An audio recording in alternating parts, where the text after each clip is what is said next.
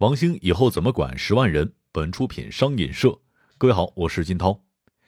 前段时间有消息说，美团要在今年新招六万人，也就是说，员工人数将突增到十万人，成为字节跳动之后员工人数短期内达到这个规模的互联网公司。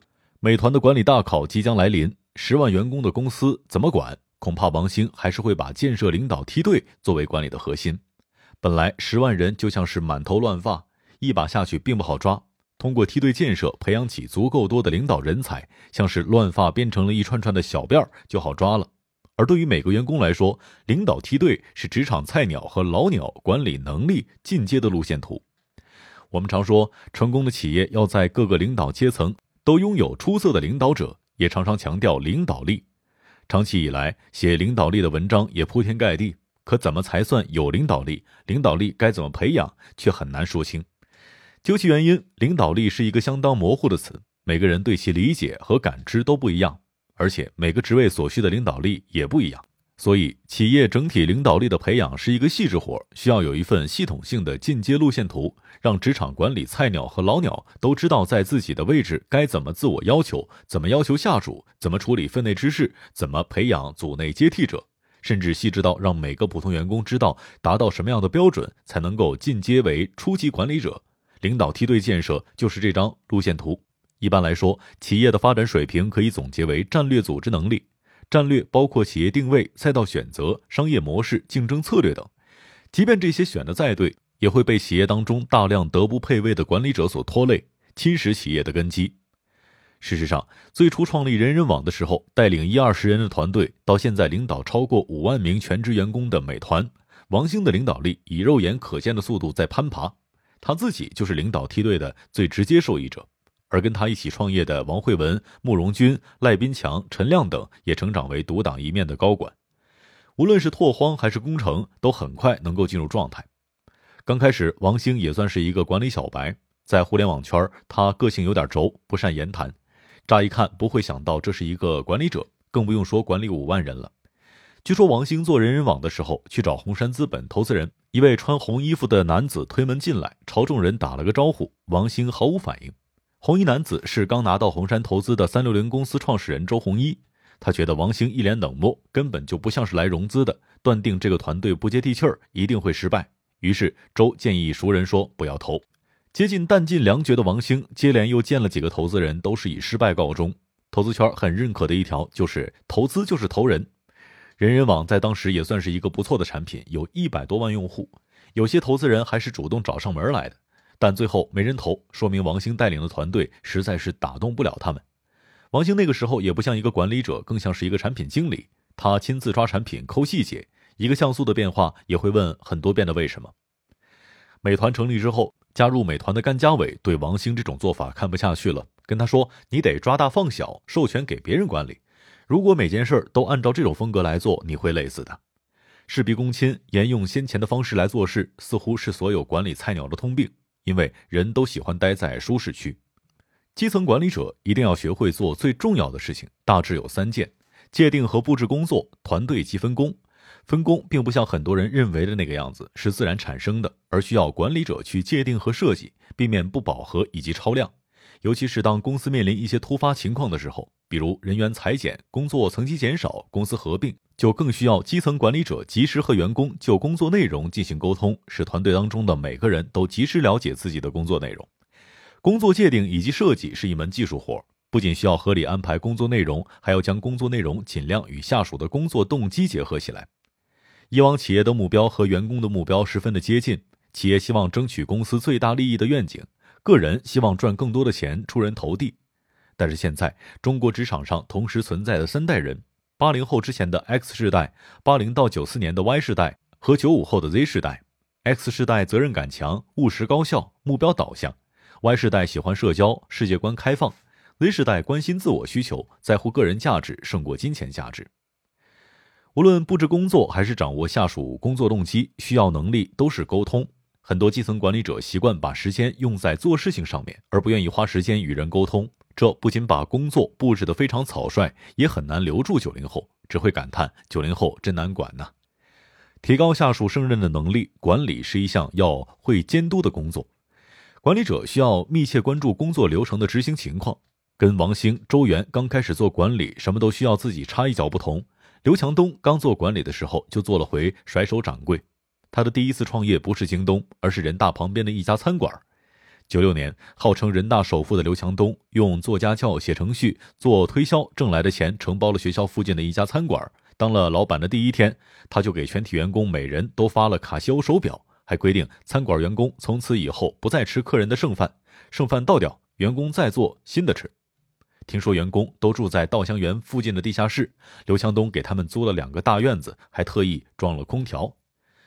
他那个时候还在读大四，要写论文，一周只能到饭店看一两次，没有老板管，这些员工们要开心死了。大厨有什么好酒就喝什么。员工吃饭也越来越讲究。不仅如此，大厨还跟收银的妹子谈起了恋爱，合伙串通虚报食材采购价，让刘强东的饭馆不仅倒闭，还背了二十万的债。刘强东回忆起这段往事的时候说：“再也不相信人性，要相信管理啊！员工工作成绩不错的时候，要给予适当的鼓励，给予积极的反馈意见；而当结果令人失望的时候，应通过监督获得的信息进行计划调整、方法调整，加强培训。”建立人际关系，基层管理者还要学会一种纵横捭阖的能力，在横向和纵向上建立信任、开放的沟通渠道。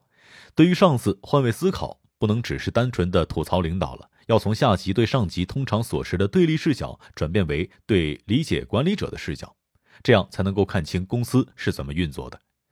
对于直接下属，要做到正直诚实。一旦被他人看作是欺骗者和操纵者，将永远不能与员工建立信任，工作很难开展。此外，还有对供应商、客户等外部人在关系处理上也要重新调整。这项转变对基层管理者来说常常比较困难。如果公司文化不开放，建立关系的时候就有拉帮结派、拍马屁等嫌疑。克服这类障碍也需要上级领导的精心指导。基层管理者处理以上三项事情就需要占据大部分的时间。如果你的岗位只有不到一半的时间花在上面三件事情上，其余时间还在做具体的工作，那在梯队上也只能算是一名普通员工了。如果说基层管理者是迷茫的，那中层管理者就是尴尬的。很多中小公司的中层其实承担着基层领导和中层领导的双重职能，并没有划分那么清晰，有的主要还是管理普通员工和具体事务。而在梯队建设上，中层是管理多个基层领导和业务团队的管理者。像阿里、腾讯、美团这种体量的大型互联网公司，中层就是部门总监，管理着几个高层经理、经理和主管。中层管理者有三种至关重要的技能：选拔和培养有能力的基层管理者。中层拥有的一项很重要的权利就是选拔基层领导，这非常富有挑战性，需要对员工有充分的了解，才能知道谁更适合担任。这里面是一次次的观察，一遍遍的考验，投入大量的时间来工作。让员工领导团队和领导项目是两种识别人才的方法。很多中层为了图省事儿，直接选拔一个自己熟悉或者说私下的朋友来担任基层领导。这样的下属，一是跟自己的风格太像了，人员结构不够多元化；二是这样选出的下属不喜欢挑战自己的领导，从而阻挡了领导梯队的畅通。选出来之后就是培养了。中层需要艺术性的运用权力，激励和指导下属经理。而不是贬低或者打击他们的积极性。很多中层对下属犯错的本能反应是，当着他们下属的面进行严厉的批评，让他们觉得自己毫无权利。谨慎的运用权力对中层来说非常重要。中层要清楚的知道，给予批评的最佳时机是私下，而不是公开，以及如何传递这种反馈意见，就事论事，而不是批评一个人的性格或者智力水平。让基层领导对管理工作负责。大公司的中层管理，十几位直接汇报的基层经理和近百位员工，不可能亲自处理每一件事情，授权给基层领导，然后对他们的管理进行监督以及及时的反馈变得很重要。中层领导做某项工作的技术水平可以不如下属好，但必须会评估不同类型的工作，知道哪项工作做到什么水平就够好，才能够合理的评价基层领导。这样的评价还要结合下属决策的质量、绩效反馈的频率和质量。以及与其他部门协作的能力和通过团队产生结果的领导能力。如果对下属的评价不够好，就需要及时调整，该纠正纠正，该换人换人。也就是说，中层就已经有被要求斩马谡的勇气和自信了。调整一名普通员工的理由往往很清楚：业绩不佳，或者他的价值观不太符合公司的要求。但调整一位基层领导或者将其解雇，涉及到很多无形的因素，不够重视管理或者没有在管理方面花足够的时间，这是必须的一步。如果让业绩不佳的一线领导继续待在原有岗位，势必阻滞领导梯队的源头，流失业绩出色的优秀员工。在各部门配置各种资源，如果说前两项都是对人，对各部门调拨资源就是对事儿了。中层一般管理者几个基层部门或者团队，不能把一个个部门孤立。中层要对所有团队的整体效率负责，学会资金调拨、技术资源配置、人员配置以及提升业绩。同时，打破各部门之间的藩篱，促进信息、想法的自由流动，这是一项需要通过实践才能够掌握的艺术。中层需要以上三方面进行转型。当然，从整个公司来讲，也要对中层、基层管理者的权责进行有效的区分，不能把什么事情都丢给中层，让中层疲于奔命；也不能直接架空中层，让其直接失去作用。接下来就是高层了。高层是一家企业的决策中枢，很大程度上决定企业的走向。现实当中，大部分人通过努力搬砖，在困境当中一次次杀出重围，淘汰掉一些竞争者，才做到了中层。但职场天花板就止于此了，无论怎么爬，都达到不了高层的位置。这里面存在什么壁垒呢？美团的王慧文曾经发朋友圈说过这么一句话：有担当的管理者，一个重要的责任就是把下属从愚昧之巅推向绝望之谷。至于能否爬上开悟之坡，看个人造化。这话怎么理解呢？每个人都生活在各自的认知世界当中，我们能够看到多少，视角有多广，完全取决于我们的认知和认知边界。我们的认知能力自下而上可以划分为四个类型：不知道自己不知道，知道自己不知道，知道自己知道，不知道自己知道。在某些领域能力欠缺的人，总有一种虚幻的自我优越感。认为自己比真实情况更了解，并且擅长这一领域的事情，这其实就是不知道自己不知道，也就是处于愚昧的山峰了。作为领导，面对这样的下属怎么办呢？当然是及时把他锤醒。被教育了的下属，此时原有的认知世界坍塌，知道自己认知上的不足，知道了自己不知道，来到了绝望之谷。能不能来到开悟之坡，甚至在这个坡上达到一个高度，就需要个人认知能力的持续提升。这是一个非常艰巨的过程，需要保持一种空杯心态，对外界足够好奇和敏感，不断从知识和经验当中反思，做出来越来越接近事实的判断，能够逻辑自洽。而当所学的知识、技能都内化成为本能的反应，不需要刻意的对事物做出理性衡量对比，也能够做出很好的选择的时候，就达到物我两忘的不知道自己知道的境界。所以，中层能不能冲破壁垒成为高层，关键就在于有更高层次的思维模式来做出更为精准的决断。没有这样的决断力，即便侥幸成为高层，也会重重跌落。所以，做出一个对公司有价值的决定很难，很多时候取决于对决策者的认知水平。企业对高层管理者的要求也会随之提高。进入高层的第一站是管理整个事业部的副职，具备了一定的决策权。所以，最大的转变其实是思维模式升格为全局思维。通常，新任事业部副总都会被安排管理多个领域，所以这就需要这个级别的高层理解职能范围内所有领域的最新知识，平衡现有的职能要求和未来业务目标之间的关系，搞明白所有其他领域的职责和对公司的贡献度等等。在这个基础之上，事业部副总开始参与制定长期战略，一般是事业部总经理制定长期战略。副总经理制定与长期战略相吻合的计划，不再像当部门总监那样以年为单位来思考工作。如果说事业部副总主要是负责战略执行的，那事业部总经理主要负责的就是战略制定。在某种程度上，这几乎已经算是一个小公司的 CEO 了。这一个转型对思维模式的要求更高，还有一个更大的挑战就是，到了这一层，已经基本上没有人带了，是真正的能否爬上开悟之坡，看个人造化。因为战略这个东西没法指导，即便从别人那儿抄来，换个时间地点，可能效果是截然相反的。再往上就是集团高管，基本上相当于集团的副总，分管着某类业务。在很多大企业，这一职位被简单的当成了联系人。换句话说，集团高管的职责就是协助 CEO 减少直接向首席执行官汇报的人数。这也让很多人觉得这个职位乏味无趣。想象一下，美国副总统，所以高层里面副总裁的离职率很高。互联网公司的很多副总裁都走到了违纪和腐败之路上，比如百度的王占、李明远、曾良、韦芳都做到了副总裁，但都因为经济问题离开百度。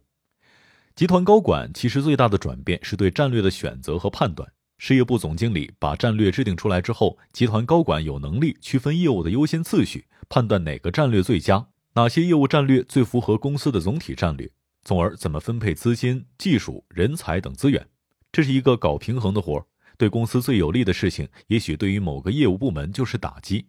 集团高管必须有知识、有分析能力、有个人信用。从而与直接下属和公司高层都保持良好的关系，在这个位置上，只有凭借自己公正无私和精明的商业头脑，获得各方面尊重的集团高管，才有可能顺利完成这一项高空表演。CEO 是领导力要求的制高点，几乎对所有的领导能力都有着最高的要求。主要有四大挑战：第一，要处理好短期、长期利益。对于大公司，尤其是上市公司来说，大多数 CEO 的决定都被投资人和证券分析师盯着，公司的业绩随时反映在股价上。一部分失败的 CEO 就是被资本套牢，股票价格、利润成为了企业存在的目的，目光就窄了。第二，设定公司发展的方向，CEO 必须思考一个企业发展的大问题：公司去向何方？行业的变化是什么？商业模式是什么？竞争格局是什么？仅有愿景规划远远不能应对这项挑战。很多的公司制定了规划蓝图，悬挂在墙上，大多内容空泛，没有重点，因此毫无意义。如果做一个实验，收集五十家公司的愿景规划，会发现内容惊人相似。CEO 面临的真正挑战是为公司发展设定一个明确而有具体的定义，这要求 CEO 展现出他们真正的勇气。第三，培育公司软实力。每个公司都是一个社会型的组织。两三个人一起工作，就会形成积极或消极的关系。管理好这种社会关系与工作环境，是 CEO 最重要的职责之一。此外，软实力最重要的体现就是人才，选拔合适的人，并且持续不断的提升他们的能力，也是 CEO 的重要职责。其他人可能只是完成人员选拔和培养的技术层面的工作，首席执行官则必须发起、保持和管理全部流程。第四，执行到位。CEO 必须保持公司的战略执行到位。与前些年相比，由于各行各业的竞争都更加激烈，执行力对于 CEO 来说更加重要。在其他领导力发展阶段，执行不力或许可以敷衍过去，但在 CEO 岗位上，任何微小的疏忽对于企业而言成本都非常的高昂。因此，在每个层级都应该有合格的教练。我们说一个事儿，就知道教练的作用有多重要。前段时间上市引起了一波争议的水滴筹，其创始人沈鹏是美团第十号员工。他刚到美团的时候，很多同事正在为一个同事的离职感到可惜。那个同事叫张一鸣。那个时候美团成立不久，沈鹏在没有多久就做到了天津、山东的大区经理，管理近二十人。向他汇报的有城市经理、销售主管，非常杂。二零一一年，甘家伟加入了美团，直接把沈鹏降了两级。他认为管理是一个实践性的细致活需要尊重常识。懂了道理，但没有亲自走过，就很难运用到工作当中。沈鹏需要被有经验的人管理一遍，才能够真正懂管理。甘家伟自己就经历过这样的历程：从一线工作人员晋升到总监，又很快被降级，慢慢的晋升回去，这才把管理技术给夯实了。沈鹏心甘情愿接受降级，后来在美团做到了外卖全国负责人。所以，领导梯队建设是整个公司领导、领导的领导上下同欲的事儿，普通打工人也要弄懂，这样才能够一针见血地看破公司管理当中的本质问题，小到用来吐槽，大到谋求升职，都变得仿佛有了策略指引一样。商业洞听，虎嗅商业有味道，我是金涛，下期见。